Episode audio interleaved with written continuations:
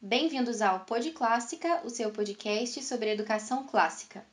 Meu nome é Bárbara Lores e hoje conversarei com Vanessa Poleto sobre cultura materna, Charlotte Mason e as mães que estudam.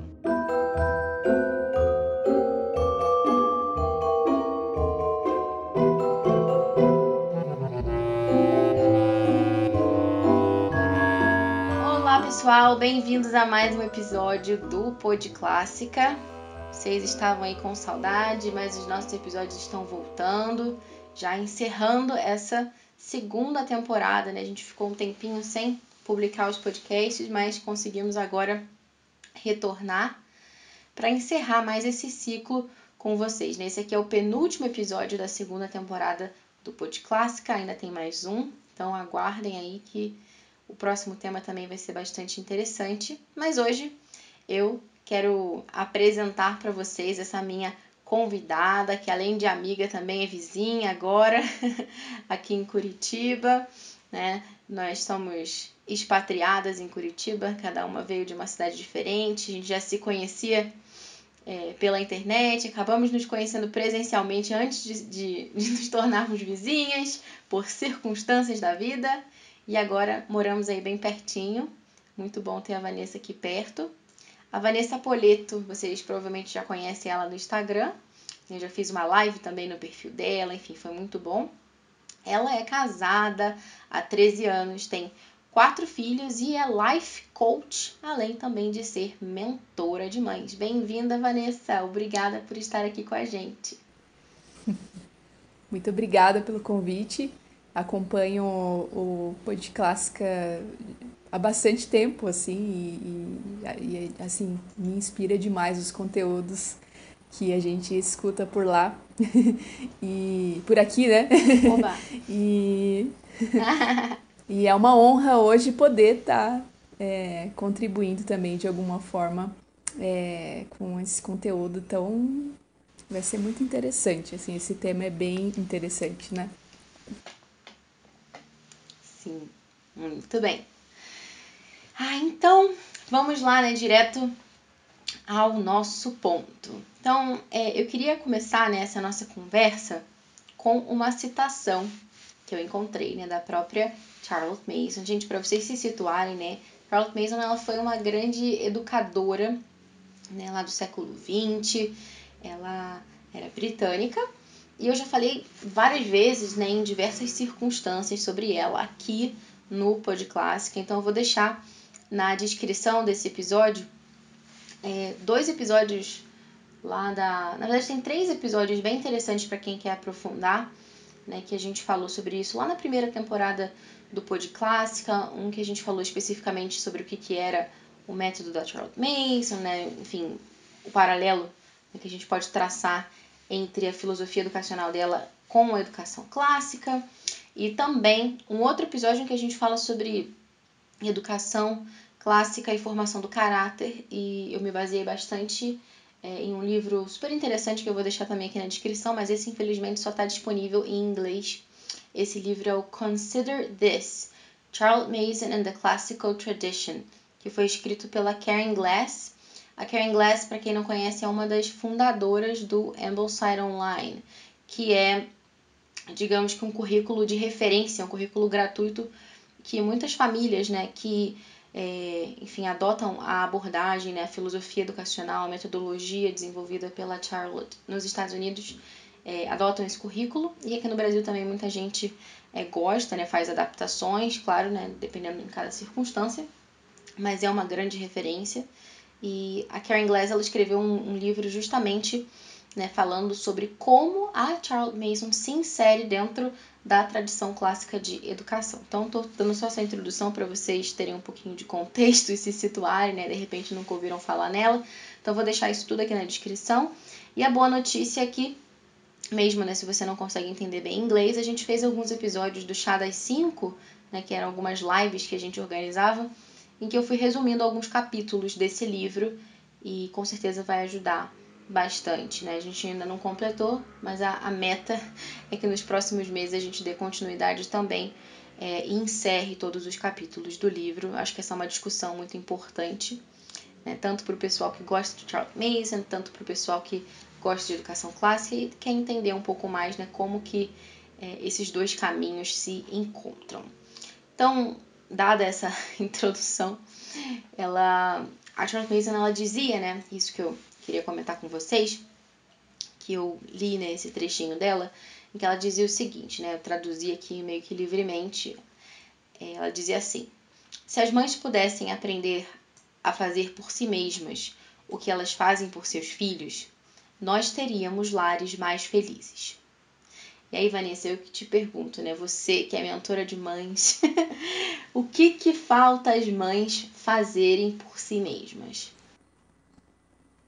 Essa é uma boa reflexão e, e eu acho que nesse sentido é, dessa colocação, o que faz a gente pensar muito é, é sobre o sentido de entender o nosso papel como mãe, né? E, e o que de fato os nossos filhos precisam e esperam de nós, né? Porque, assim, muitas é, fazem por si algumas coisas, mas é, não o que poderia talvez contribuir para o todo, não o que poderia contribuir para essa missão específica de ser mãe, né?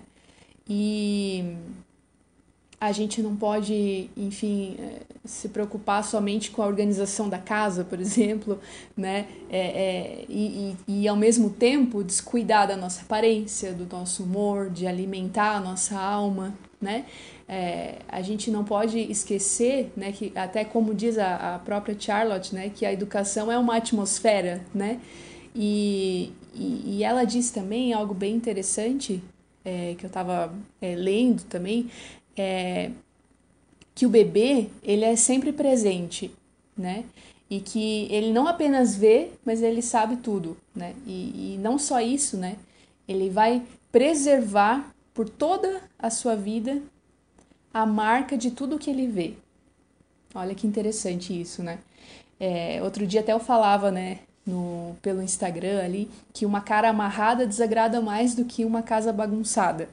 E, e de fato, isso vira um, um, ciclo, né? Se a gente tá com a, com a cara amarrada, é porque a gente não tá amando a nossa circunstância, porque a gente é, não tá é, com os pés na nossa realidade.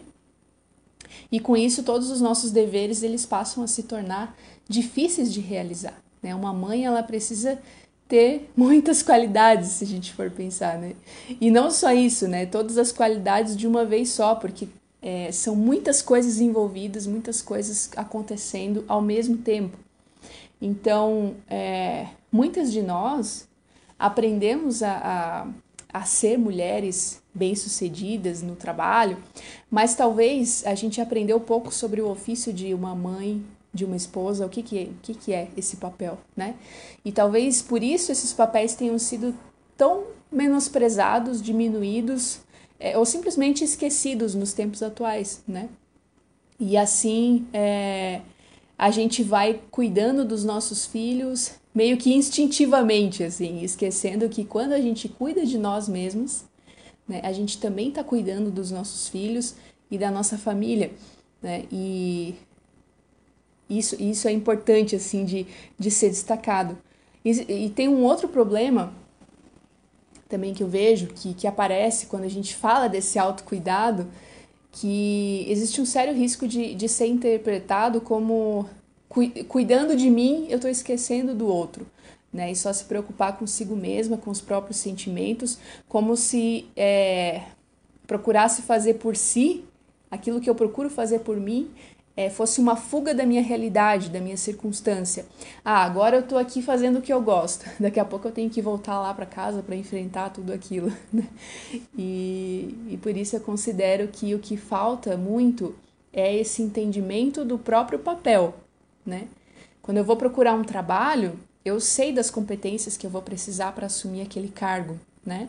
Agora, quando eu assumo uma família, eu também tenho que procurar saber quais são as habilidades, competências que eu vou precisar recrutar para essa grande missão, né? Porque é uma grande missão, não é só um, uma, algo que acontece na nossa vida, é uma grande missão. E, e através disso, né, quando, com esse entendimento, eu vou começando a encontrar respostas, né? Um caminho para fazer por mim e por eles ao mesmo tempo, né? Sim, com certeza. É, acho que a grande, né, uma das grandes dificuldades, né, dessa de encontrar esse, esse equilíbrio, né, do fazer por mim, fazer por eles e fazer por mim por causa deles também, né, muitas vezes, é, porque afinal, é, quando a gente está cuidando, é, quando a mãe cuida de si mesma, quando nós cuidamos de nós mesmos, nós também, nós também estamos cuidando dos nossos filhos, né? O que às vezes é difícil é, de entender, porque num primeiro momento parece que a gente está sendo de alguma forma egoísta, né? E isso seria, acho que, um dos maiores obstáculos né? para que a gente se lançasse nessa busca por estudar mais, por uma maior formação cultural, né? nessa grande aventura da cultura materna, né? Que é isso que a gente está falando hoje. Né? Fica parecendo um pouco essa coisa, não, eu vou tirar um tempo para mim mesma, né? Então a gente se sente um pouco, nossa, egoísta, né? Enquanto eu estou aqui sentada lendo esse livro, será que eu não deveria estar dando atenção ao meu filho, né? Eu não estou perdendo ali algum momento dele precioso, alguma coisa. Eu não estou negligenciando de alguma forma. Será que eu não deveria? Né? Uma coisa que que me, me deixa um pouco preocupada às vezes, eu, é, é, e eu entendo assim de certa forma, mas eu vejo que algumas vezes as pessoas colocam assim na na tipo minha biografia, né? Quem sou eu em redes sociais e tudo, a pessoa coloca assim: mãe é, e dona de casa em tempo integral, 24 horas. O que é ótimo, assim, né? Mas é, o, o que, que eu quero dizer com isso, né? Muitas vezes. Isso pode dizer que eu, como mãe, dona de casa em tempo integral, tire um tempo pra, enfim, é, conversar com as minhas amigas, Pode querer, pode querer dizer que eu tire um tempo para assistir um filme de vez em quando, pode querer dizer que eu estude, que eu leia um livro né, com certa frequência, pode querer dizer que eu tire um tempo para fazer minhas orações, mas eu, eu temo que em muitas circunstâncias isso às vezes seja de alguma forma um orgulho, assim, um lado contrário né, da, da coisa, né? Porque tem aquele outro lado que é a terceirização né? Então, um pouco em, em resposta a essa terceirização da educação, a terceirização da casa e tudo isso, né, de uma forma geral, as pessoas de alguma forma levantam isso, né, de eu sou entregue à minha família, né? Eu tô me doando aqui 100%, totalmente. Mas, mas como assim, né? A custo de quê também, né? Será que eu tô também muitas vezes me anulando? É, não cuidando de mim mesma, né? Você estava falando da questão da aparência, de tudo isso da educação, que é uma atmosfera. Né? Então, é, eu acho maravilhoso né, que a gente seja é, super entregue à nossa família, né, que a gente se sacrifique pela nossa família para levar para frente esse sonho, é, que é ter uma família, que é formar os filhos bem, mas é, a gente precisa também é, ter um olhar para nós mesmas e que não é necessariamente egoísmo, né? Até pode ser em algumas circunstâncias, mas não é só porque eu tô parando aqui pra, pra ligar pra uma amiga ou porque eu tô parando aqui pra estudar um determinado assunto que eu tô sendo egoísta, né? E que dica que você daria, assim, né, para as pessoas que de alguma forma precisam lidar com essa pressão interna, né? Às vezes já até identificaram, puxa, realmente eu precisaria estudar mais, mas na hora de de repente tentar se organizar, na hora de tentar, enfim, né, fazer com que aquela aquele momento de estudo aconteça, ela se sente assim, né? Não, puxa, eu devia estar tá dando uma atenção para tal filho, não, porque tal criança, não sei o quê, né? Então, como lidar com essa pressão interna? Então, eu acho que quando isso acontece, é, no fundo, no fundo, a gente está se deixando levar muito por aquilo que a gente sente, né? O que, que eu estou sentindo aqui? Estou sentindo que eu estou sendo egoísta, estou sentindo que eu, né, tô tirando um tempo para mim e isso não isso está errado, né? E se a gente for pensar, é, a gente não pode dar assim muita atenção aos nossos sentimentos, né? não podemos decidir ou concluir as coisas pela via dos sentimentos, né? É, eles têm o seu lugar, né? Tem a sua importância, mas eles não podem servir de base para eu concluir se eu estou sendo uma boa mãe ou não, né? Uma pessoa o que é uma pessoa equilibrada? Né? Uma pessoa equilibrada é aquela que, que, é, que procura fazer o bem e educa os seus sentimentos para que eles estejam de acordo com a realização daquele bem, né? Então, se eu entendo que o tempo que eu tiro para fazer coisas para mim é para um bem maior, ou seja, né, para que eu seja uma melhor mãe, uma melhor esposa, né, eu vou educar os meus sentimentos para que eles estejam alinhados com esse propósito. Né? Os sentimentos, muitas vezes, eles podem e tendem a nos boicotar. Né? Por exemplo, é, vou deixar de estudar, de buscar conhecimento por falta de ânimo, né? Ou não se arrumar porque eu tô, eu não vou me arrumar porque eu tô me sentindo triste. acordei triste, mal-humorado hoje, então não vou me arrumar, né? Eu vou perder a paciência com os meus filhos porque eu tô me sentindo sufocada, né? Então, quantas armadilhas que, que vão, de certa forma, nos cercando, né?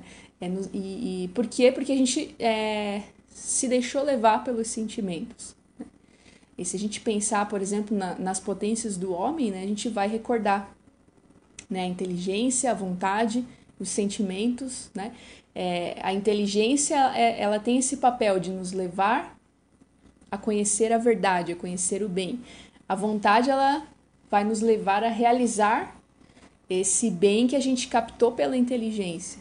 E os sentimentos, é, eles nos permitem ter essas emoções, né?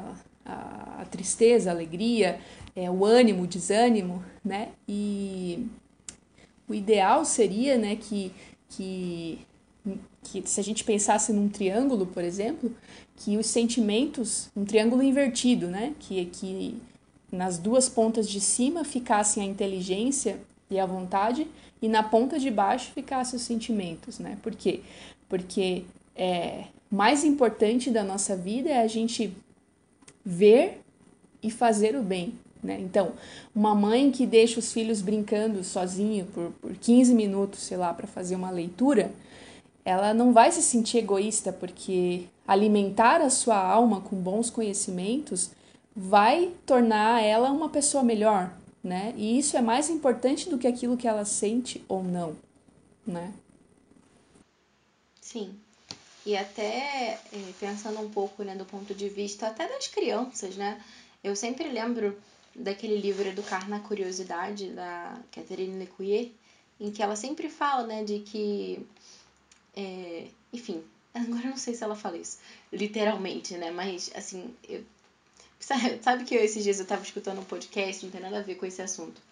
Mas que nesse podcast o apresentador estava falando justamente isso, né? De que tem algumas citações que a gente sempre faz de um livro e que depois a gente procura o livro e não encontra a citação lá. não sabe se foi realmente alguma coisa que a gente leu no livro ou se é alguma coisa que alguém disse, a gente associou com o que leu no livro. Mas enfim, eu acho que isso está no livro.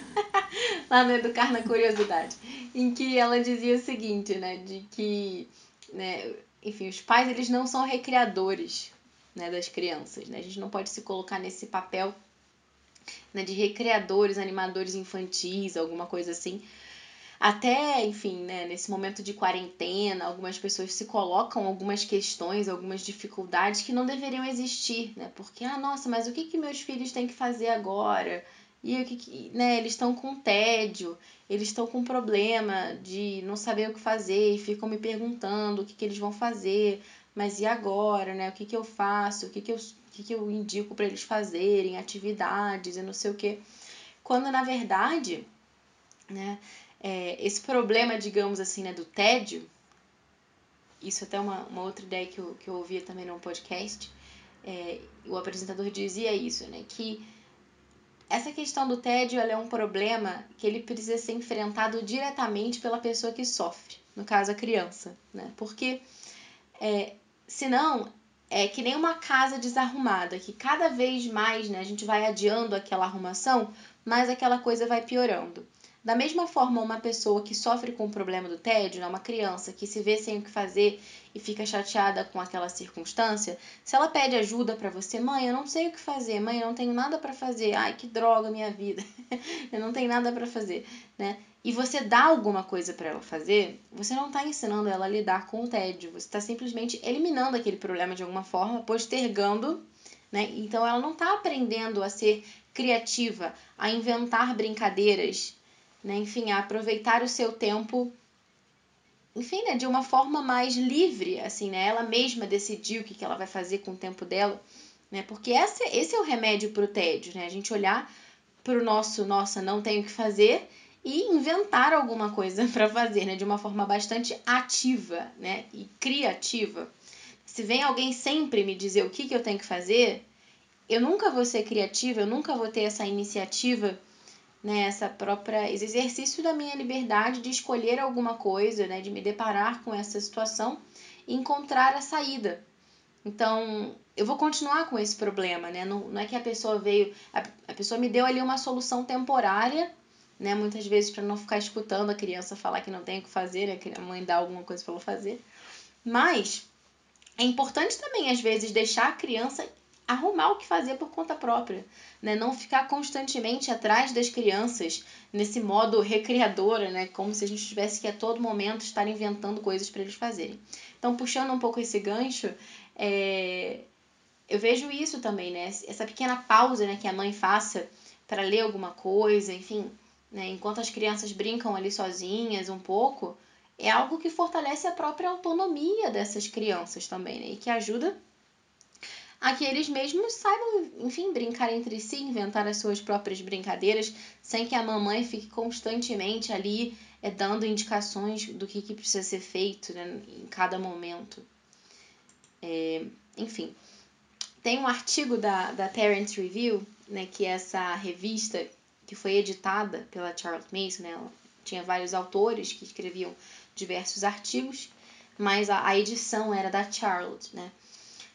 E, então passava por ela.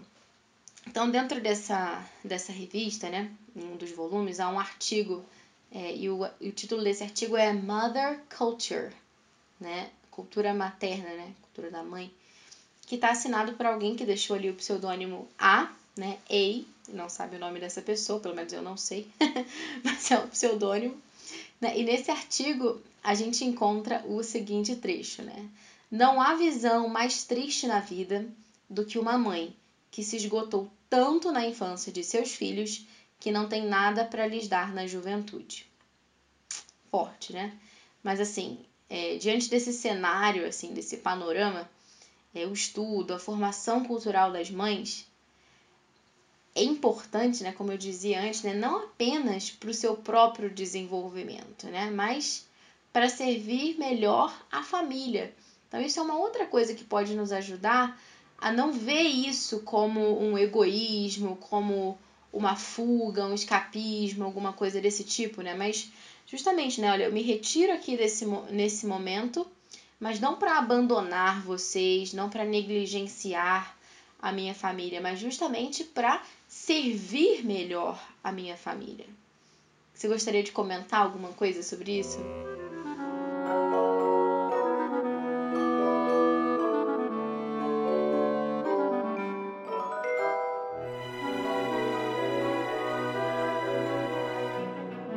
Acho que já começa com essa palavra da cultura, né? Cultura materna. É porque quando a gente ouve falar de cultura, parece que algumas pessoas já têm um certo preconceito com a própria palavra, né? Assim, que, é, sei lá, no sentido de é, eu, eu sei, eu, eu sou uma pessoa culta, né? É, mas a cultura, ela vem dessa, dessa palavra, né? Cultivar, né? Cultivar, cultivar a alma, né? O cultivo da alma. Então é mais com esse espírito, né, é, que, que a gente deveria encarar essa questão da cultura, né, de, de que uma leitura ela alimenta a minha alma, né? A leitura ela nos ajuda a estruturar melhor as coisas, é, melhora a nossa linguagem, né? A gente aprende também a nomear as coisas, né? A dar nome às coisas que a gente está sentindo muitas vezes, dependendo da leitura que a gente faz, né? É, uma criança, por exemplo, ela tem é, dificuldade de nomear aquilo que ela está sentindo, seus afetos, né? Ah, eu tô triste, eu tô feliz, eu não, não... ela tem dificuldade, né? E, e a gente, como mãe, a gente tem esse papel de guiar a criança a, a descobrir o que ela está sentindo de verdade. Só que hoje em dia a gente, a gente chega na fase adulta sem conseguir nomear os nossos afetos, né? Porque é um dos grandes motivos é porque nos falta a cultura, né? E, e muitas, muitas mulheres se desencantam, na verdade, com a maternidade por ter essa impressão muito pobre do que é esse papel, né? Imagina uma mãe de família como aquela que cuida da casa, dos filhos, e, e, e não se resume a isso, né? Ou não deveria, né? A, a gente não pode parar de crescer, a gente não pode parar de, de evoluir, né? E, e eu li, eu li inclusive esse artigo que de, é, depois, né, pela, pela tua indicação também, eu achei muito interessante. É, falava, né, assim, de ter encontrado uma mulher muito sábia, né, uma, uma melhor esposa, a melhor mãe, a melhor patroa, né, a melhor amiga que disse que disse uma vez, né, quando, quando ela perguntou, né, nossa, com a tua saúde tão fraca, com, com tantas demandas do, do, do teu tempo, com tantas coisas para fazer, né, e, e como é que você consegue ler tanto, né? E, e aí a, essa mulher respondeu, né? Olha, eu, eu sempre mantenho três leituras. Então, uma leitura difícil, um livro que seja moderadamente fácil e um romance, né? E eu sempre busco é, aqueles que eu me sinto apta para ler. E eu achei muito interessante essa, essa dica, né, que, que ela deu. E, e ela colocava, né? Esse é o segredo, sempre mantenha algo para crescer.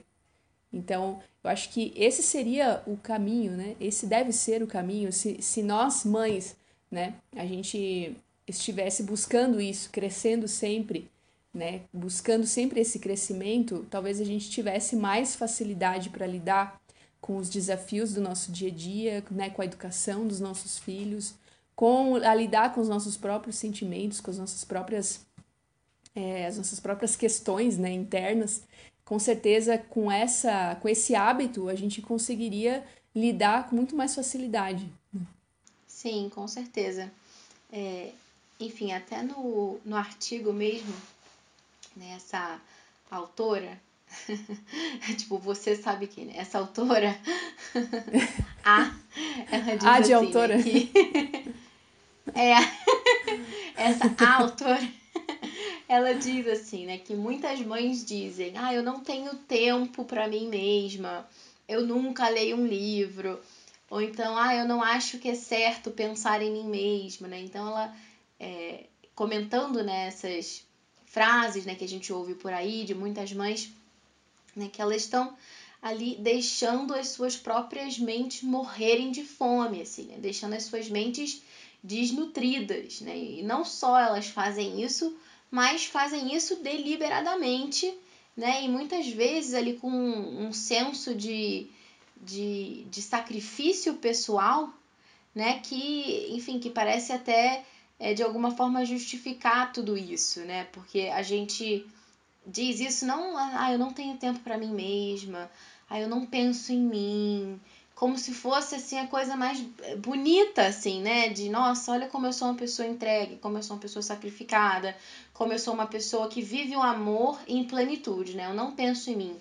Eu coloco sempre os outros na frente, né? O que é muito bom, assim, né, da gente da gente ter essa visão de que, puxa, né, que bom, né, a gente poder é, sempre pensar nos outros, né, enfim, é, tem uma, uma vez eu vi uma, uma pessoa dizendo que a gente tem que amar a Deus sobre todas as coisas e ao próximo como a nós mesmos. Mas é difícil às vezes encontrar essa medida, né, do amar ao próximo como a nós mesmos, porque muitas vezes, enfim, né, a nossa própria é, inclinação natural faz com que a gente queira se, se colocar na frente de tudo e de todos, né? Nossa vaidade, a nossa nosso próprio orgulho.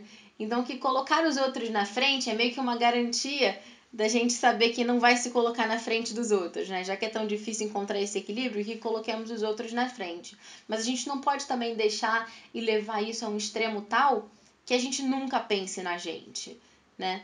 Porque não pensar na gente é extremamente perigoso. Uma vez eu, eu ouvi uma palestra do Christopher Thering, né, que é bem famoso, assim, né, da Classical Academic Press e tal, e ele falava justamente isso, né, sobre... Ele fala muito sobre um conceito chamado escolher, né, que é um conceito, eu já falei algumas vezes aqui, já falei também no Chá das 5, lá na live, e falei que, que assim, é um momento que assim é uma palavra que na verdade ela do grego ela significa lazer, descanso. Mas ao mesmo tempo é essa palavra que dá origem à nossa escola, né? Se você for ver escolher, escola, school, é, escuela, né? Todas essas palavras aí de origem latina que tem alguma relação com isso. O que é bem ridículo assim a gente pensar, porque nas escolas hoje em dia falta muito descanso, né? Falta muito lazer. Normalmente as crianças estão correndo de um lado para o outro, né? E, enfim, né? Com as suas mochilinhas, indo de uma aula para outra. Às vezes não tem muito tempo para meditar ou para ponderar naquilo que foi dito, porque segue um pouco o ritmo do, do relógio, né? Porque é a forma que, que, que é feito hoje em dia, né?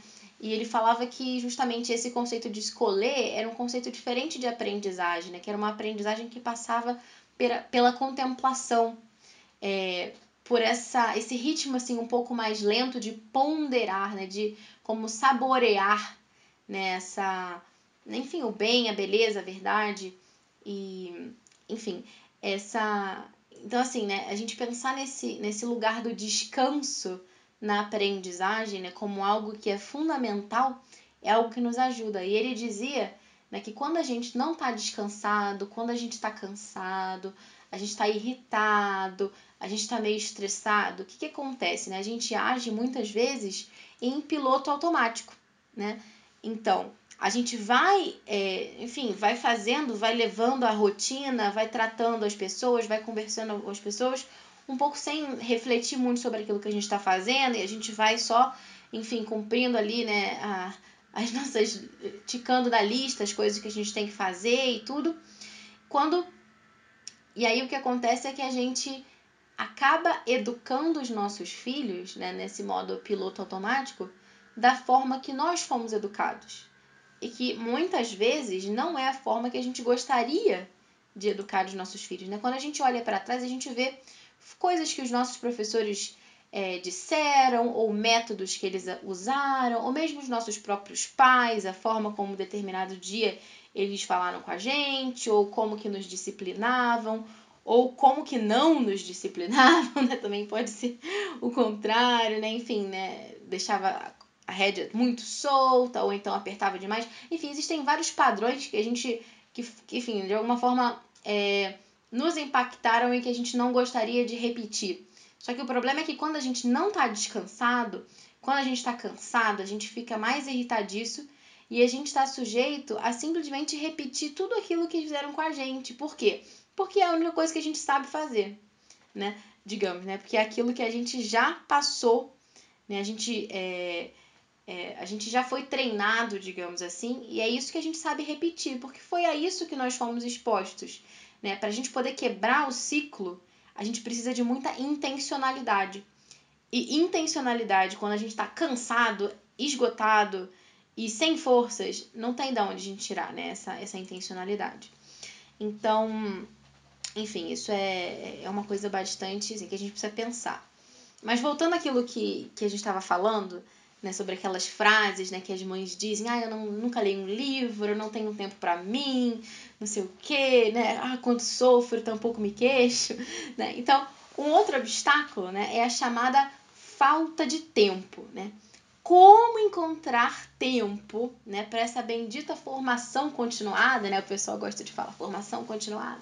Em meio a pilhas de louça, roupa para lavar, né, crianças para alimentar, né? Será que estudar é um luxo ao qual poucas privilegiadas têm acesso, né? E quanto a nós, réis mortais, que não temos máquina de lavar louça? Eu acho que a primeira coisa que a gente tem que fazer é tirar da cabeça essa ideia de que a gente precisa de muito tempo para estudar, né? É, na verdade, esse pouco por dia que talvez a gente consiga se dedicar vai se acumulando e, e se tornando muito, né? Esse pouquinho por dia, dedico 10 minutos, 20 minutos por dia de estudo, esse pouco vai se tornando muito. Então, acho que esse é o primeiro ponto, assim. Uma segunda coisa que a gente poderia pensar é a questão da prioridade, né? Eu preciso considerar isso como prioridade. acho que eu tava. Agora também eu não lembro onde que eu li alguma, alguma coisa que a Charlotte falando sobre isso, né? Sobre essa questão de colocar o estudo como, como prioridade. E falava assim que a única maneira de fazer isso é estar tão fortemente impactada pela necessidade do seu próprio crescimento que ela mesma a torne um objetivo real na vida. Né? Então, acho que é muito por aí. Né? E, e um terceiro ponto que eu acho que pega muito é como eu vou estudar, né? Porque talvez eu precise aprender a estudar, aprender a ler um livro, porque é um treino, né? Às vezes eu encontro uma barreira nessa questão de, de leitura, de adquirir a cultura através da leitura, porque é, eu não tenho esse hábito, eu não sei como eu vou estudar, eu tenho algumas crenças, umas falsas crenças, assim, do tipo, eu leio e depois não consigo me lembrar o que eu li, não consigo gravar as coisas que eu leio, né? Tudo isso vai aparecendo, né? E, e eu gostei muito também de, de, de, de ver, é, porque quando, o ano passado a gente teve a oportunidade de fazer uma experiência de homeschooling com a nossa filha mais velha, né? E eu acabei é, indo muito para a forma de educar da, da Charlotte Mason, acabei lendo algumas coisas e, e aplicando até o próprio currículo, assim, adaptado à nossa realidade, mas aplicando, né?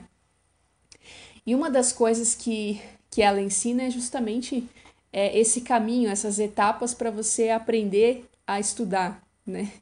E, e, tem um ponto muito interessante nisso, que é a questão da atenção total, que é o primeiro, a primeira etapa que ela coloca, né?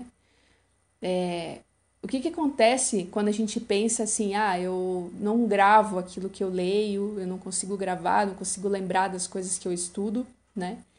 E, normalmente o nosso cérebro, ele, ele, ele associa, quando eu estou lendo, quando eu estou assistindo um vídeo, quando, né? Ouvindo alguma algum podcast, por exemplo, né? É, ah, eu posso ouvir isso de novo, eu posso ver isso aqui de novo, eu posso assistir isso aqui outra vez, né? Quando eu coloco para o meu cérebro, né, que eu não vou ter é, outra opção, né, que eu não vou ter um plano B, que eu não vou poder voltar nesse capítulo, a minha atenção ela se prende realmente naquele, naquilo que eu estou fazendo, né? E, e essa é uma grande forma aí da gente ganhar gosto pela leitura. E, e, de fato a nossa atenção hoje em dia está muito destreinada, porque a gente. É... Enfim, são tantas distrações, o nosso celular está o tempo inteiro, né? Notificação, é... a própria rotina da casa, né? Os filhos pequenos e tal. São tantas coisas acontecendo ao mesmo tempo que a gente acabou perdendo um pouco essa, essa capacidade de estar plenamente atento àquilo que a gente está fazendo né? E isso acontece com a leitura, mesmo que eu esteja, é, que as crianças já tenham ido dormir, eu esteja em silêncio lendo, eu posso me distrair até com os meus pensamentos, né? com a minha imaginação. Então, é, eu acabo perdendo muito. E eu acho que esse é um passo bem importante, uma etapa importante da, da leitura, né? Então, eu, eu gosto muito dessa, dessa dica, assim, de você não ter um plano B, você é, passou aquele capítulo, né? E, e você sabe que não vai poder voltar nele. Isso te dá uma sensação de escassez, né? De você perceber assim, putz, eu preciso ler isso aqui com atenção, agora, né? O que eu tô fazendo agora, né? E depois ela continua com outros passos, por exemplo, visualizar aquilo que você está lendo de alguma forma. Depois é, fazer uma narração, né? Sei lá, isso você pode contar o que você está lendo, você pode contar para alguém, você pode é, compartilhar isso. Hoje em dia tem tanta gente compartilhando coisas tão boas na, na internet, você pode compartilhar também, né? E, e daí também fazendo uma revisão mental. Então, esses, esses são os passos assim que ela coloca, mas eu acho que só, só lembrei disso assim para trazer esse ponto de que, que às vezes é importante a gente aprender também a estudar, né? Como eu vou estudar, como é que eu vou me colocar é, nessa, nessa atividade, né? Para conseguir também extrair o máximo de coisas boas é, desse tempo que eu estou dedicando, né? Mesmo que seja um pouco tempo, mesmo que sejam 10 minutos por dia, né? Como eu falava no início. Mas que sejam 10 minutos bem proveitosos, assim, né? Sim. E também, é, claro que, que não substitui a leitura, né? Continua sendo importante ler, mas também é, saber aproveitar outros momentos no dia, né? Que aparecem de repente, enquanto você lava uma louça, eu adoro fazer isso, enquanto eu tô lavando a louça, ou enquanto eu tô limpando alguma coisa, ou fazendo uma caminhada, pegar para ouvir um podcast, pegar para ouvir um audiolivro, por exemplo. Esses dias eu, eu tava ouvindo é, uma pessoa comentando que, é, que, que tava, na verdade, é, que o irmão tava ouvindo a Divina Comédia em audiolivro, que tá no YouTube. Enfim, existem várias obras, né, vários livros que, é, que estão aí disponíveis em audiolivro. Aqui em casa mesmo, meu filho adora ouvir o Hobbit e as Crônicas de Nárnia em audiolivro. né? Enfim. E que bom, né? É, claro que muitas vezes não vai ter né, aquela mesma profundidade né, do que a gente sentar para ler, enfim, poder né, prestar bastante atenção naquilo que a gente está lendo. Mas, enfim, se eu só consigo tirar 15 minutinhos de leitura, 20 minutinhos de leitura, de repente tentar aproveitar outros momentos do dia para, enfim, é, ouvir um podcast, ouvir uma aula, é, enfim, tentar aproveitar realmente, né? Porque até tem pesquisas que dizem né, que a gente aproveita melhor aquilo que a gente ouve quando as nossas mãos estão ocupadas. E é bem uhum. interessante, né? Aquele hábito bem engraçadinho assim, né? De, daquela senhorinha sentadinha fazendo crochê ouvindo rádio, né? Bem isso, né? Então a gente, enfim, bota a mão, uma mão no detergente e o fone na, no ouvido, né? E vambora.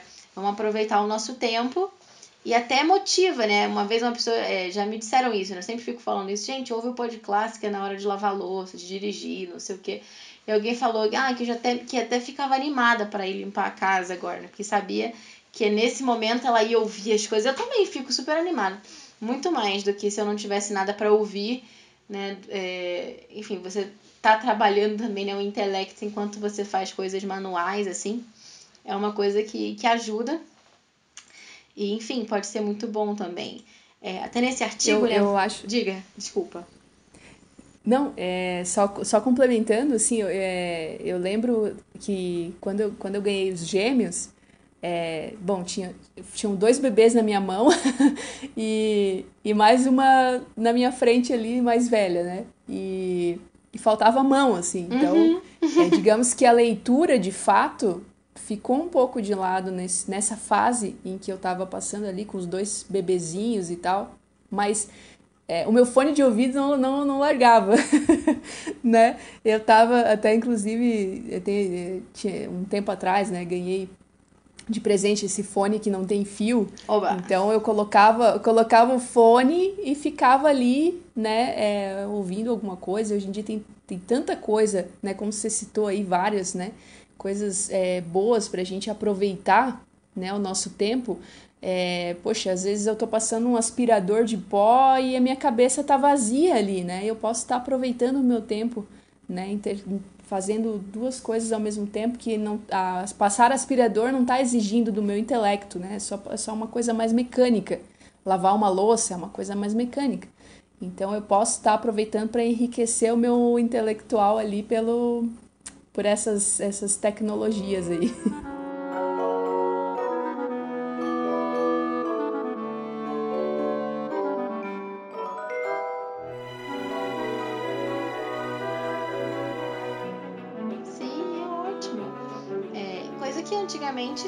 fazia, né? As pessoas se reuniam e alguém lia ali em voz alta enquanto os outros costuravam. Enfim, é normal. É... E também, né, nesse artigo, isso que eu ia comentar, ela dizia, né, a senhorita A, aquela que não deve ser nomeada, nós não sabemos quem é, né? E que ela dizia, né, que a gente não pode dizer, ah, eu não consigo, eu não posso, né? É, a gente não pode simplesmente assim, né, jogar a toalha, abandonar. É, enfim, ela fala isso, né? Será que alguém, né, algum de nós é, poderia dizer isso, né? Eu não consigo, eu não posso, né? É, antes de, ter, de tentar, né, não por uma semana, né? Mas por um ano inteiro, dia após dia, né? Será que a gente pode realmente dizer que não consegue tirar meia hora das 24, né, para a cultura materna? A gente fala, ah, eu não tenho tempo. Todo mundo tem 24 horas, né? Só que a forma é como que eu escolho usar o meu tempo. Né? Hoje em dia a gente está nesse momento de ah, quarentena, todo mundo falando de política, falando de formas de investir dinheiro, como que o governo tem que fazer, né? E tem um conceito bem famoso que estão falando aí de alocação de recursos, né? Que governar é você alocar o seu recurso. Então a gente tem esse recurso, né? Qual que é o nosso recurso? Todos nós temos 24 horas. Agora, como que a gente está alocando, né? Em que ativos, é, em que, que a gente está investindo as nossas horas? A gente está investindo em rolar o feed do Instagram, né? E o que contribui ainda mais para que a gente não tenha atenção né? Porque quantos segundos você fica vendo aquela foto, né? Você está treinando o seu cérebro a não prestar atenção por mais do que três segundos em alguma coisa, né? Enfim.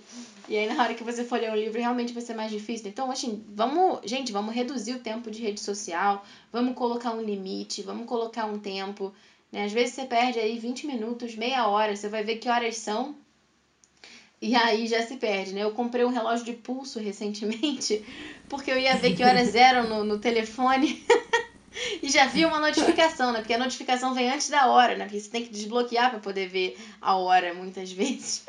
e a notificação fica ali na sua cara. E aí eu já ia ver o que, que a pessoa tinha falado, e quando eu ia ver, eu já tinha perdido meia hora antes de ver que horas eram. Então, aquele minha tentativa de ser produtiva, né? De ver que horas são, né? Já, já acabava ali, né? Então eu comprei um relógio de pulso para ver se ajudava. né? Mas enfim. É... Então, assim, ela diz isso, né? Vamos tentar, né? Não por uma semana, mas dia após dia, por um ano. Aí quando você tentar bastante, aí você vem me falar que você não consegue, né? Tirar 30 minutos né, dessas 24 horas aí que você tem. E assim, é, se, claro, a gente for começar amanhã, eu vou tirar 30 minutos para ler. Dificilmente você vai conseguir se você não está acostumado, né? Comece com 10 né? Faça uma meta pequena, né? 10 minutos, três vezes por semana. Depois que você concluir essa meta, aumenta agora 10 minutos todo dia. Depois aumenta um pouquinho mais e vai realmente criando esse novo hábito, né? Porque leva tempo, mas vale muito a pena. Né? É, enfim, então, é, uma vez que a gente já viu né, essa importância dessa formação cultural, da gente realmente perseguir essa essa cultura materna, né, surge a seguinte questão, né? O que estudar, né? Porque, enfim, né, existe uma infinidade de indicações, de livros, de sugestões, enfim, né? O que, que a gente pode ler, né? O que, que você sugere aí, Vanessa? é, eu acho que partindo do ponto assim, a pessoa que não tem o hábito de ler, por exemplo, né? Mas eu gostaria, puxa, fiquei interessadíssima agora com esse, com esse assunto que vocês estão falando aí e, me, e falei, não, preciso começar a estudar, né? Então, eu, eu, eu gosto muito da ideia de você começar a ler, quando você começa a criar esse hábito, você começar a ler assuntos do seu interesse né? Coisas que você gosta, livros que ajudem você a resolver alguma situação que você está passando atualmente, né? É, e eu começaria uma página por dia para ganhar constância, né? Sei lá, durante tanto tempo ali, durante 15 dias eu vou lendo uma página por dia, mas ser fiel a isso no pouco, né? Ser fiel no pouco, como, como diz a para que você consiga ganhar essa constância, né? Para que você seja constante, para que você não pare no meio do caminho. As pessoas têm um grande erro assim de, de disparar na leitura, né? Começar a ler e não parar mais, é, não colocar um tempo para a leitura, né? E como eu falei antes, eu acho, é, essa escassez ela, ela é muito importante para o nosso cérebro. Então, até se eu coloco assim que eu vou ler 10 minutos por dia, eu vou ler duas páginas, uma, duas páginas por dia, eu vou gerando essa escassez para o meu cérebro e vai despertando esse interesse, né, por, por aquilo que eu tô lendo. E, e esse interesse para que é, é, essa leitura se mantenha, né?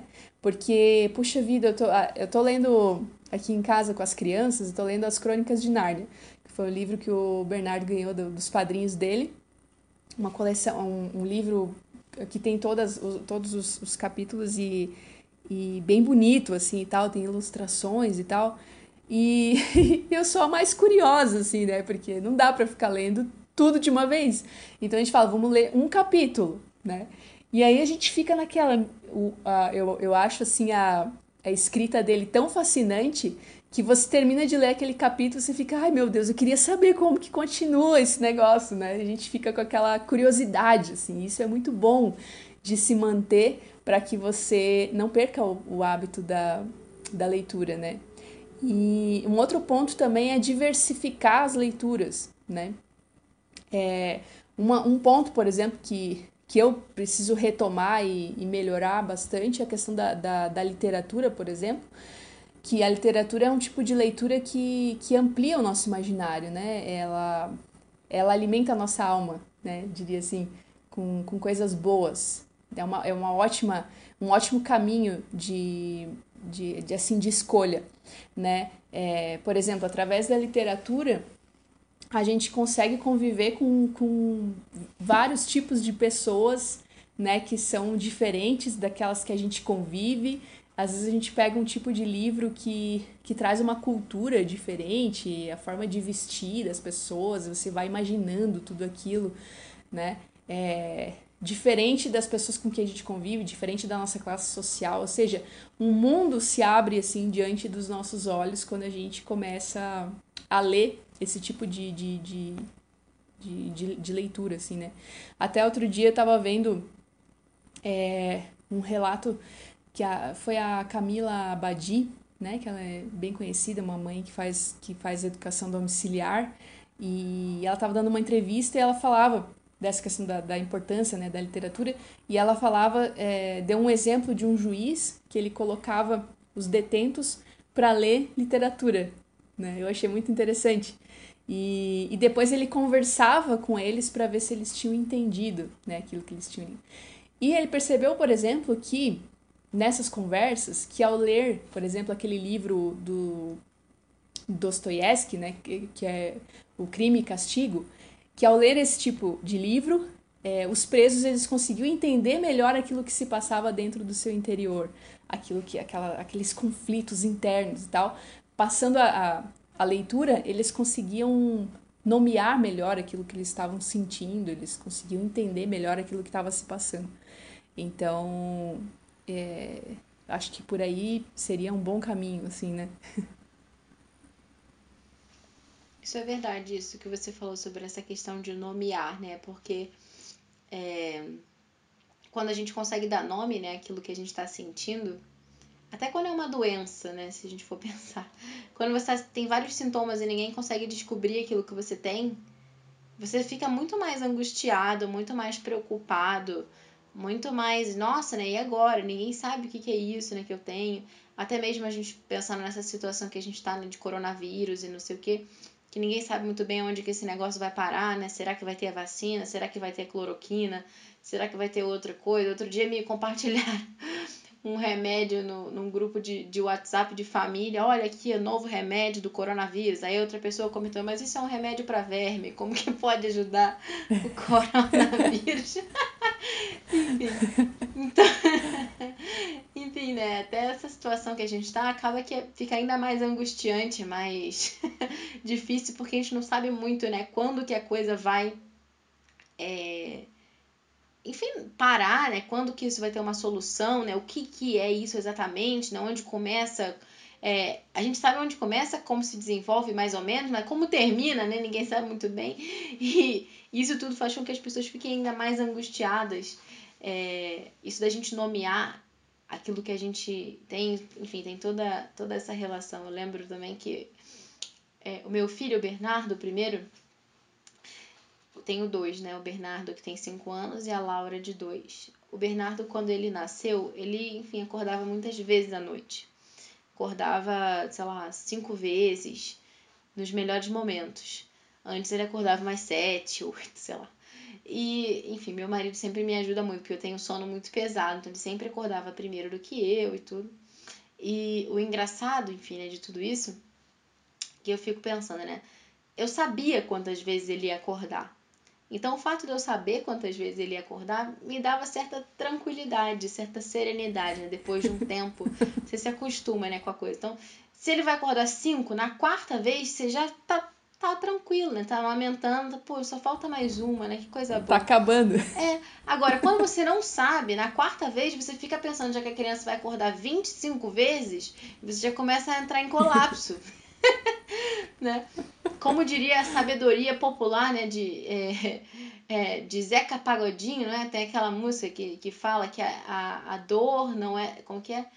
Que a dor é, não seria tão doída se a gente soubesse onde vai acabar, enfim, é uma coisa dessa. Meu pai gosta muito de Zeca Pagodinho, então eu conheço várias letras de Zeca Pagodinho por causa do meu pai. E eu cresci escutando. Né? meu pai gosta muito. E, enfim, é poética a coisa, mas, mas é verdade, enfim, sabedoria popular, que fala justamente isso, né? Então, quando a gente consegue realmente saber quanto tempo dura um sofrimento, ele dói menos, né? Quando a gente consegue nomear aquilo que a gente está sentindo, a gente tem uma, uma, certa forma, um pouco mais de paz, mais de segurança, porque a gente entende melhor aquilo que está se passando com a gente, né? Então, isso é muito interessante mesmo. É, mas, enfim, de uma forma geral, né, isso que você falou da literatura também é muito importante, muito válido, né, porque o que acaba acontecendo é que às vezes a gente entra numa certa espécie de utilitarismo, né, com a nossa leitura, em que, bom, já que eu tenho pouco tempo, eu vou ler coisas que sejam úteis. né? O que, que são coisas úteis? Coisas que me ajudem a solucionar essa coisa concreta que eu preciso aqui agora, né? Que é, sei lá, a educação do meu filho. Então, eu vou ler livros sobre como que eu vou educar o meu filho, ou então uma pessoa que é um profissional de, sei lá, uma área que precisa de um preparo técnico e vai ler aquele é, livro, aquele material que ajude a que ele se aperfeiçoe na sua profissão, né? Até a gente mesmo, né? Enfim, que é, tá em casa, né? O pessoal do 24 horas, né? Dona de casa profissional e tal, tem, enfim, se aperfeiçoar nas suas receitas, nas suas coisinhas e tal. Hoje eu recebi um negócio no WhatsApp que eram as receitas, de, enfim, de, de culinária, os segredos aí dos chefes e tal. Enfim, é todo mundo dentro da sua área específica, né? Tem que estar tá sempre se aperfeiçoando, que é uma coisa boa, mas a gente tem que ter esse cuidado de não cair num certo utilitarismo de só ler esse tipo de coisa, né? É, o, o C.S. Lewis, né, um pouco entrando assim, né, não só né, de ler literatura e tudo isso, mas da gente realmente conhecer livros cra... da gente conhecer livros clássicos, da gente conhecer obras né, que realmente é, enfim, né, foram grande é, causaram grande influência no nosso no, no pensamento na sociedade né, de uma forma geral então, C.S. Lewis ele falava isso, né, que para cada livro contemporâneo que a gente lê, a gente deveria ler dois livros antigos. então, é, enfim, é um desafio, né? É um desafio que a gente pode se colocar, né? E de realmente não só ficar preso né, nessa coisa mais utilitária, que é importante também, né? Da gente se aperfeiçoar, como eu dizia, na nossa profissão, é, na nossa vocação profissional, que mesmo né, o trabalho em casa é vocação profissional também, né, a gente cuidar bem da nossa casa, né, com técnica, enfim, com a maior perfeição humana possível, né, enfim, e fazer aquilo com amor, né, por amor. É, mas não ficar só nisso, né, realmente é, a literatura também é muito importante, né, e enfim, né? não querendo mais elocubrar, ficar entrando muito em, divulga... em divagações. divulgações. em divagações. Ai, ai. A hora já vai avançando, eu vou começando a trocar as ideias. Mas, mas enfim. é, só pra gente encerrar, assim, né, essa ideia, eu queria voltar um pouco no assunto que a gente acabei levantando antes, lá no início, que foi a questão do cansaço, né? Porque muitas mães, né, elas podem estar tá ouvindo a gente agora e tá se perguntando, né? Nossa, né? Mas se eu já tô tão cansada, né? Vocês ainda querem me dar mais trabalho?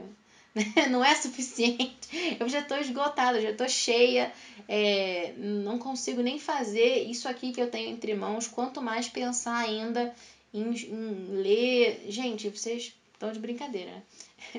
Então, é, queria que você comentasse um pouco, né, sobre, sobre essa situação de cansaço é, e sobre o papel também do descanso.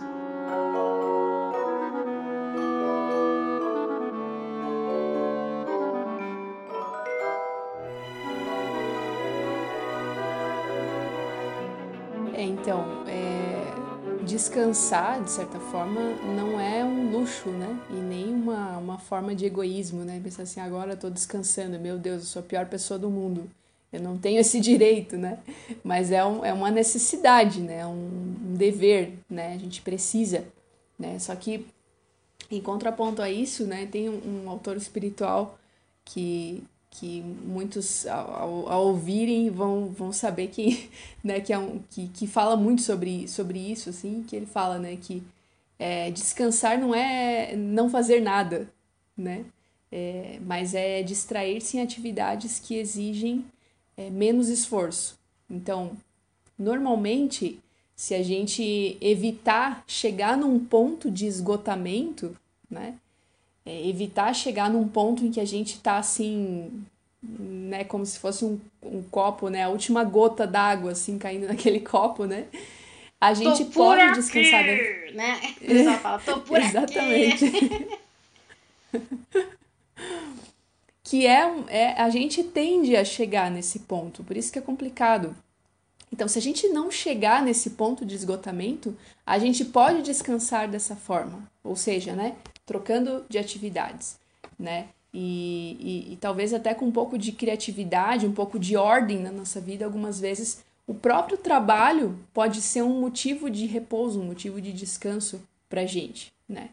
É, digamos que o descanso ele tem múltiplas formas, assim, né? A gente pode considerar o descanso como uma mudança de áreas, né? Assim como que a gente pensa um, uma casa fechada, um quarto fechado, ele vai ficando carregado, né? De, depois de um tempo, ele, né? Lógico, precisa de ventilação, precisa, né? E assim, da mesma forma é a nossa a nossa vida, a nossa rotina, né? A vida cotidiana é, precisa também desses ares, né? É, o tédio, a rotina vai, vai pegando, vai, vai se introduzindo facilmente na nossa vida, né? E a gente precisa desse, desses ares novos, assim, né? E, e nesse caso, né, descansar pode ser cultivar aí algum passatempo, né, um interesse cultural, né, uma leitura de um livro, assistir um filme, praticar um esporte, brincar com os filhos, né? Tantas coisas, tantas atividades aí que podem ser um descanso, né? Porque eu volto a insistir, né? Muitas vezes a gente pensa que descansar é a gente ficar ali horas deitado num sofá, horas passando nas redes sociais, né? Eu preciso avaliar isso na minha vida, né? Como é que eu tenho descansado? Né? Às vezes o que, o que a gente tem feito, é, o que a gente tem procurado fazer na nossa rotina, nos cansa mais do que se a gente não tivesse feito aquilo. Né? Então essas, essas horas sem parar assim na, nas redes sociais, na TV, nas séries, né? Isso em, em, em, em exagero não nos ajuda a descansar, né? A gente cansa muito mais quando não tem uma ordem na nossa vida, né? Fala a verdade, assim, pelos grupos de WhatsApp, por exemplo. Hoje ainda estava comentando com meu esposo, né? Eu falei, nossa, como grupo de WhatsApp cansa, desgasta a gente, porque chegam tantos, tantas situações, tantos problemas, assim, que a gente começa a pensar como é que eu resolvo isso, como é que eu poderia resolver, como é que eu poderia ajudar.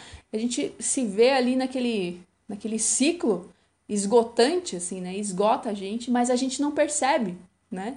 A gente não, a gente se deixa levar por isso e acaba não percebendo. Né? Então, não ter um horário, por exemplo, para as redes sociais cansa muito. Não ter um horário para fazer as coisas cansa, porque eu vou me esgotando, né? Eu vou tendo a impressão de que o meu dia não rendeu, né? É... Então, se é mais saudável descansar mudando de atividade, eu posso planejar também os meus momentos de descanso, né? Eu posso planejar esse tempo de descanso. Eu posso né, assistir um filme em família, eu posso descansar fazendo a unha, eu posso descansar fazendo uma leitura, fazendo meu momento de leitura, né? Então, a melhor maneira de descansar é aprender a não se cansar excessivamente, né? a não se esgotar.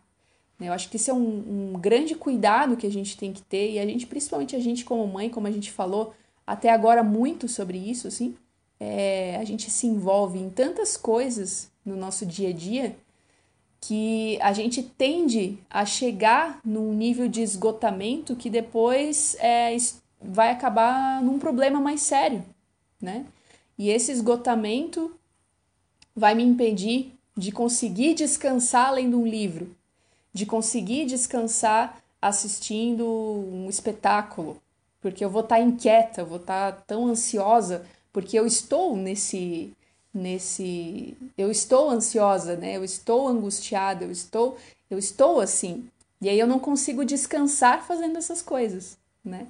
Então, descansar é tudo isso, mas só se a gente tiver é, numa, numa condição realmente própria para poder viver isso, né? Sim. Bom, acho que já tem muito trabalho de casa, hein, para esses nossos ouvintes. Muita coisa para pensar, repensar e enfim, né, eu gostaria muito que né, vocês que estão nos ouvindo agora realmente parassem um pouquinho para pensar agora, né? Como é que eu como é que eu estou descansando, né? Qual que é o meu é, lugar, assim, né? Aquela atividade, assim, que eu tô cansada, eu faço aquilo imediatamente, né? Para onde que eu vou, saio correndo, né? Qual que é o nosso lugar de fuga, digamos, né?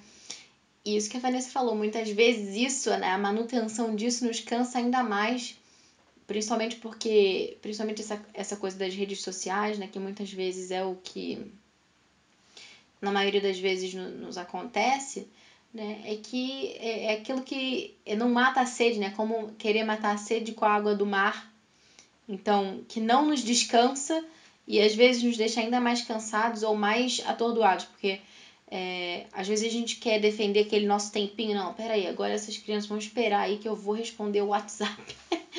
e, enfim, às vezes a gente fica é, mais irritado e mais chateado, é, enfim, porque não consegue se programar, não consegue organizar as coisas, né? Então, você tira ali aquele, enfim, o problema é esse, né? Que a gente não inclui na nossa agenda o descanso, né? Não inclui no nosso horário. Mas quando chega no dia a dia, né? Ali no, no cacau, né? nas horas, né? No, enfim, no, no centro do problema, a gente sente a necessidade do descanso e por não ter um planejamento, a gente vai, sei lá, para o WhatsApp, a gente vai para o Instagram, a gente vai para alguma coisa que não vai nos acrescentar né? E ao contrário, a gente às vezes faz isso nas horas mais inoportunas, tipo a criança tá ali, e às vezes no momento em que de fato teria que você dar uma atenção para a criança, você saca o celular e começa a ficar irritado com a criança porque a criança não te deixa mexer naquilo que você gostaria de mexer naquele momento ou não deixa você fazer aquele negócio, né? Quando que, né, se a gente tivesse um planejamento, isso não aconteceria, né? Ou pelo menos seria de uma forma diferente, né? Porque a gente não planeja e vai fazer as coisas nos momentos mais assim inoportunos. E depois quem acaba sofrendo são as crianças. no fim das contas, né? Que a gente. Inicialmente a gente pensou lá, ah, não, não vou ser egoísta, né? Vou me entregar aqui à minha família. mas na realidade a gente não consegue. E aí e acaba que vai descansar, entre aspas, em detrimento das próprias crianças. Porque no momento que às vezes realmente seria importante que você não mexesse no celular, você tá lá mexendo porque você tá tão cansada que você, enfim, vai fazer aquilo naquela hora mesmo. E, sabe? Então, a gente precisa realmente, enfim, prevenir, né? Prevenir do que remediar, já diria né, o, o ditado popular. Mas, Vanessa, eu quero te agradecer é, por você ter aceitado o convite, por estar aqui com a gente. É, vou colocar também o link na descrição da live que eu fiz com a Vanessa lá no Instagram dela, que está no YouTube também, para vocês poderem conferir. E Vanessa, eu queria também te convidar a fazer suas considerações finais. Não sei se tem algum outro comentário que você queira fazer sobre isso tudo. E também, é, como eu já disse, né, agradeço a sua presença em nome de todos os ouvintes do Pod Clássica. Conta um pouquinho pra gente né, do seu trabalho, de onde que as pessoas podem é, ouvir mais de você, acompanhar mais o seu trabalho seu espaço. Olha, agradeço muito pelo convite. Como eu falei, para mim é uma honra estar é, tá participando do, desse podcast, porque com esse tema também. É, e, e, do Pod Clássica, porque eu sou, eu sou fã, então é uma honra estar participando. E, e podem é, né, no meu YouTube, por exemplo, no meu canal, tem muitos vídeos né, com, com vários assuntos sobre amadurecimento, sobre autodesenvolvimento, temperamentos, educação dos filhos, né? Tudo relacionado a esse, esse universo assim, da maternidade né? e como viver bem esse papel. É, tem muitos, muitos vídeos lá no meu canal né? e no meu Instagram também né? tenho compartilhado algumas ideias também né? E, e eu acho que a gente pode sair também com essa motivação, né, a, desse podcast, assim, é, olhando para isso tudo, né, e olhando para nossa circunstância, né? Talvez é, é, eu esteja numa situação em que eu pense, nossa, realmente eu preciso começar a dedicar um tempo, né, para para estudar, né? Porque quando a gente estuda, a gente se torna uma pessoa mais interessante também é, quando a gente conversa né, com o nosso esposo, com os nossos filhos, a gente se torna uma pessoa mais interessante.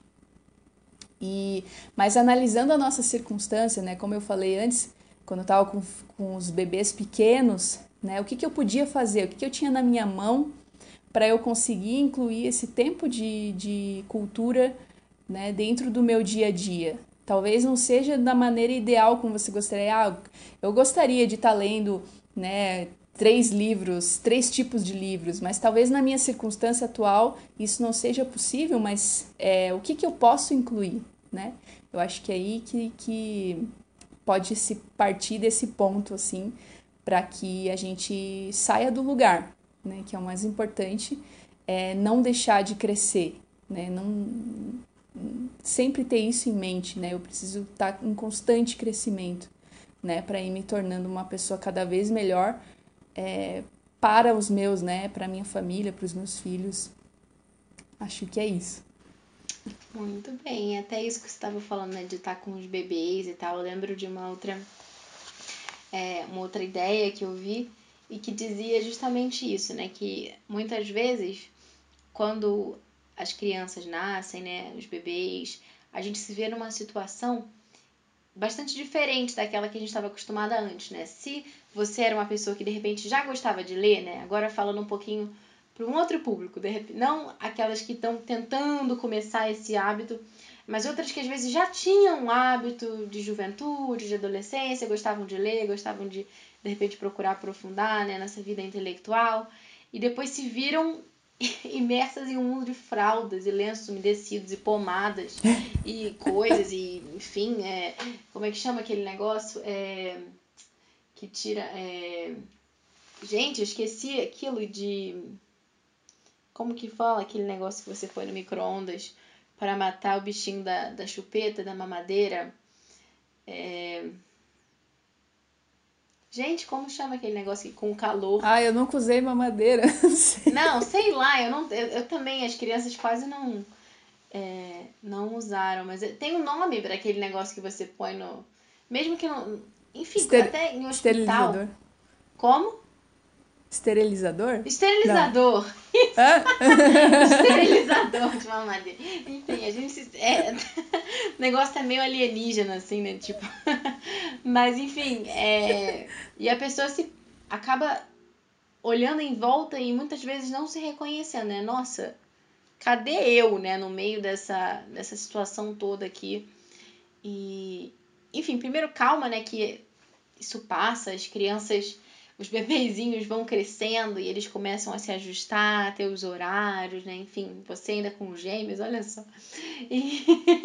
Mas enfim, é, procurar cultivar, né, no pequeno esses hábitos de leitura, né, como a Vanessa estava falando, né, uma página, vamos readquirir essa constância. Ouvir um áudio, gente, como isso ajuda, né? Enfim, é, na medida do possível sair de casa, né? Claro que agora é um pouco mais difícil, né? Por conta de todas essas questões que têm acontecido do coronavírus e tal. Mas em circunstâncias normais, você sair de casa, bota o seu bebezinho no carrinho e vai empurrando e vai ouvindo um áudio, só de você sair dessas paredes e olhar e ver gente lá fora e ver as árvores e sei lá, isso tudo já vai te dar uma renovada também né, nas energias. É, claro que depende também do temperamento das pessoas. Tem gente que, enfim, sair ajuda, tem gente que já é um desafio sair de casa. Mas sempre vale a pena, né? E, enfim, né? Realmente procurar essa cultura materna, procurar aproveitar melhor o tempo e sempre ver isso como um ato de serviço, como um ato de amor né, e de caridade também é, para as pessoas que estão na nossa casa, né? Seja para os nossos filhos, porque a gente está se aprimorando por eles, seja também pelo nosso marido, porque conforme a gente vai estudando, a gente vai se tornando também mais interessante, como a Vanessa falou, né? A gente tem mais coisas para falar, não fica só falando sobre fralda, sobre bebê, sobre esse tipo de coisa.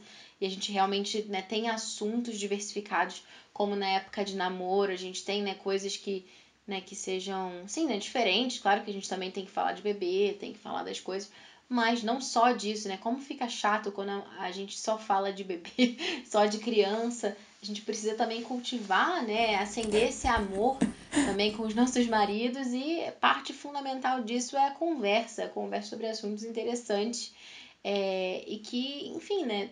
É, tenham relação com outras coisas, né? Não só com aquele mundinho, né? Que às vezes a gente fica ali é, ao longo do dia. Mas muito bem, Vanessa, muito obrigada mais uma vez e até a próxima. Muito bem. Muito bem, obrigada.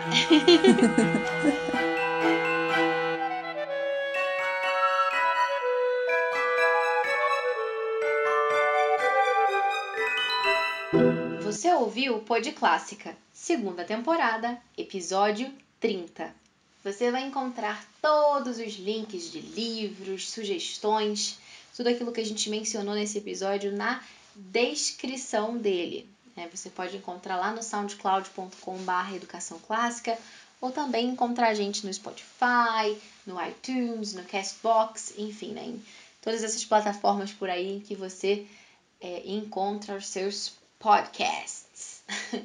e mais uma vez te convido a colaborar com a gente, né, para que a gente possa continuar levando esse conteúdo, né, de uma forma gratuita para cada vez mais famílias, né? Ofereça-nos um café.